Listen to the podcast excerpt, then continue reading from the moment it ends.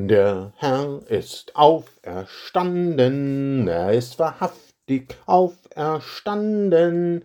Halleluja, Halleluja. Moin. Heute ist Sonntag, der 7. Mai 2023 und ich bin Hartmut Strohpal, Gemeinschaftspastor im Ruhestand und wohne in Büdelsdorf bei Rendsburg. Nein, ich habe mich nicht im Kalender vertan. Es ist nämlich immer noch Osterzeit. Und heute wird gesungen. Wir haben den Sonntag Kantate. Mit dem lateinischen Wort Kantate beginnt der Psalm 98 und das Motto der neuen Woche. Singet dem Herrn ein neues Lied. Und schon haben wir ein Problem. Viele vorwiegend ältere Gottesdienstbesucher mögen lieber alte Lieder. Zum Beispiel Choräle von Paul Gerhardt wie Befiehl du deine Wege oder Gemeinschaftslieder wie Kommt, stimmet alle jubelnd ein, Gott hat uns lieb. Und vorwiegend jüngere Gottesdienstbesucher singen am liebsten neuere Lieder wie Alle Augen auf dich, wir heben unseren Blick oder Komm, jetzt ist die Zeit, wir beten an. Am liebsten noch in Englisch. Das Generationsproblem zerreißt manche christliche Gemeinde. Dabei ist die Ursache für den Streit ein riesengroßes Missverständnis. Nicht eine neue Melodie, ein neuer Rhythmus und aktueller Text macht ein Lied zum neuen Lied. Umgedreht, nicht das Alter des Komponisten oder Dichters noch sein Deutsch macht ein Lied zu einem alten Lied. Das alte Lied sollen Christen deshalb nicht mehr anstimmen, weil der Inhalt nicht mehr passt. Und was fast für Menschen nicht mehr, die glauben, dass Jesus Christus der Sieger über Hölle, Tod und Teufel ist? Es ist die alte Leier. Ach, ich habe es so schwer. Ach, es ist alles so maßlos traurig. Ach, es hat ja doch alles keinen Sinn. Das alte Lied das ist das Trauerlied über das eigene Versagen, die eigenen Enttäuschungen, über Krankheiten, die schreckliche Zeit. Das alte Lied hat ein Thema, um das sich alles in endlosen Variationen dreht, und das ist ich. Ich kann nichts, ich bin nichts, ich werd nichts.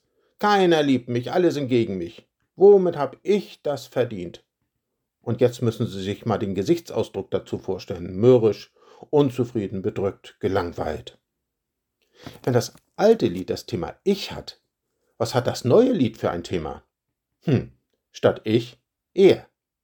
Deshalb beginnt der Psalm 98 mit den Worten Singe dem Herrn ein neues Lied, denn er tut Wunder.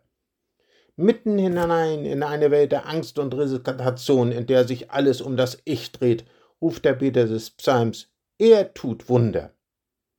Der erste Grund zum Singen ist, wir haben einen Gott, der Wunder tut. Das Wort unmöglich gibt es nicht in seinem Sprachschatz. Wörtlich heißt es, er hat Wunder getan. Das größte Wunder ist das Wunder der Erlösung. Der Beter steht staunend vor dem Wunder, dass ein unbewaffnetes Volk die bedrückend überlegenen Ägypter abschütteln und den Weg in die Freiheit gehen konnte.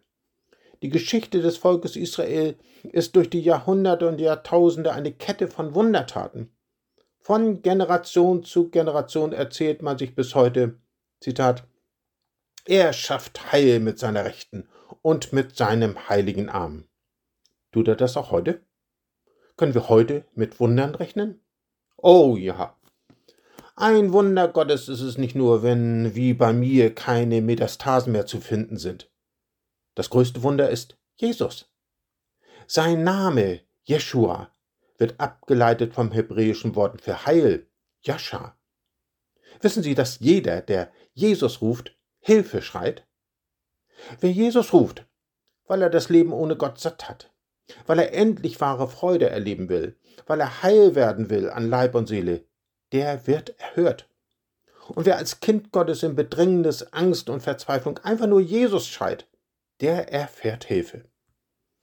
Lasst uns deshalb Lieder singen, aus der Reformationszeit und Lieder aus der heutigen Zeit, die sich nicht um unser Ich drehen, auch nicht um das fromme Ich, sondern um ihn, unseren wunderbaren Gott, um Jesus.